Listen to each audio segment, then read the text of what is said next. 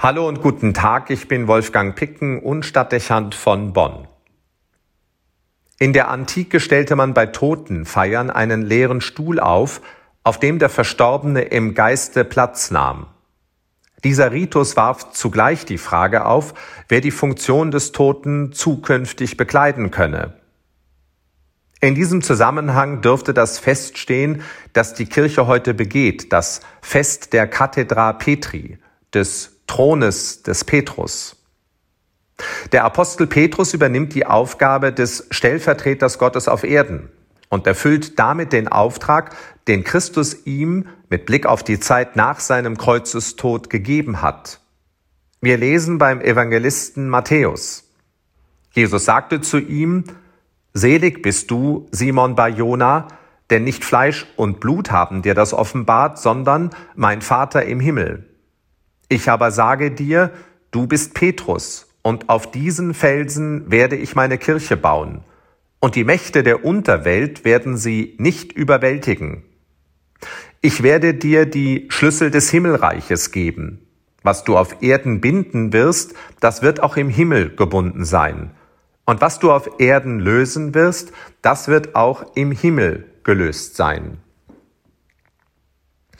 Seitdem wird der Thron des Petrus immer wieder neu besetzt. Von Generation zu Generation folgen ihm neue Päpste, die an den ursprünglichen Auftrag Jesu anknüpfen und in Stellvertretung des Petrus die Leitung der Kirche wahrnehmen. Ein Amt, das eng mit der Kirche und ihrer Identität in Verbindung steht, das die Einheit der Kirche zu wahren hat und mit denkbar hoher Vollmacht ausgestattet ist – für eine demokratische Betrachtungsweise stellt es eine ungewöhnliche Form der Herrschaft dar. Aber die von Bernini in St. Peter zu Rom geschaffene Darstellung der Kathedra macht deutlich, dass das Amt des Papstes sich nicht der Mehrheitsentscheidung der Gläubigen verdankt, sondern mit dem Anspruch auftritt, ein vom Geist Gottes selbst besetztes und inspiriertes Amt zu sein.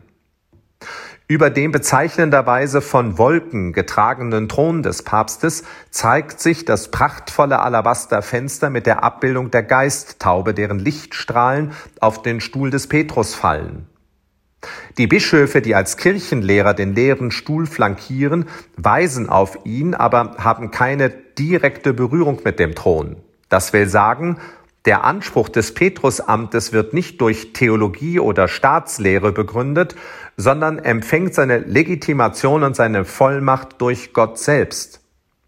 Das Papsttum ist im Unterschied zur weltlichen Führungsmacht ein geistliches Amt, das mit anderen Maßstäben zu messen ist. Der moderne Mensch tut sich mit diesem Gedanken schwer, zumal in unseren westlichen Demokratien. Zu selbstverständlich ist für uns, dass alle Macht vom Volk ausgeht. Aber nach katholischem Verständnis ist die Kirche kein weltlich Ding, sondern eine von Gott geschaffene und seinem Geist inspirierte Institution, die die Struktur ihrer Leitung als von Christus vorgegeben betrachtet. Die Vorstellung, dass einmal alle Getauften und Gefirmten einen Papst wählen könnten, scheint mit der Idee unvereinbar, dass das Papsttum von Gott gegeben ist.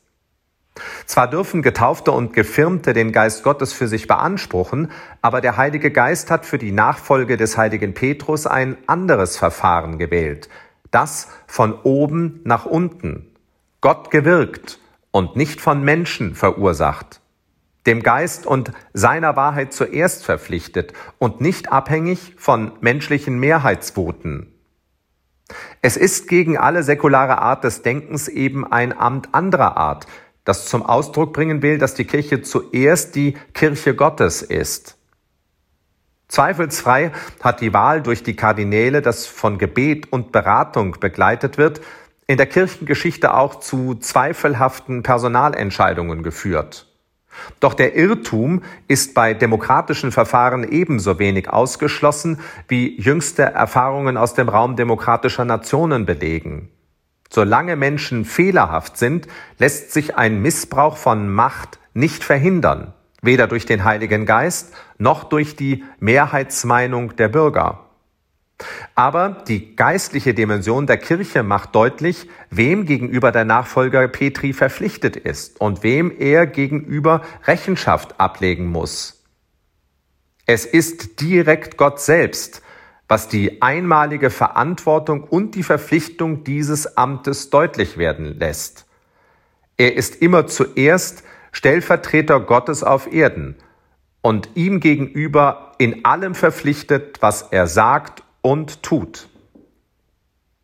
Wenn man die Bedeutung des Petrusamtes bedenkt, die eine universale Kirche in Einheit zusammenhalten und leiten muss, scheint diese direkte Verbindung mit dem Geist Gottes fast zwingend erforderlich. Diese Aufgabe ist nicht zu erfüllen ohne seine direkte Hilfe. Und sie kann nur zum Segen für die Kirche werden, wenn sie vom Gebet der Glaubenden begleitet wird. Ein Amt mit übermenschlicher Verantwortung braucht das Gebet um übermenschliche Gaben. Dazu sind heute alle aufgefordert, konkret zum Gebet für Papst Franziskus. Wolfgang Picken für den Podcast Spitzen aus Kirche und Politik.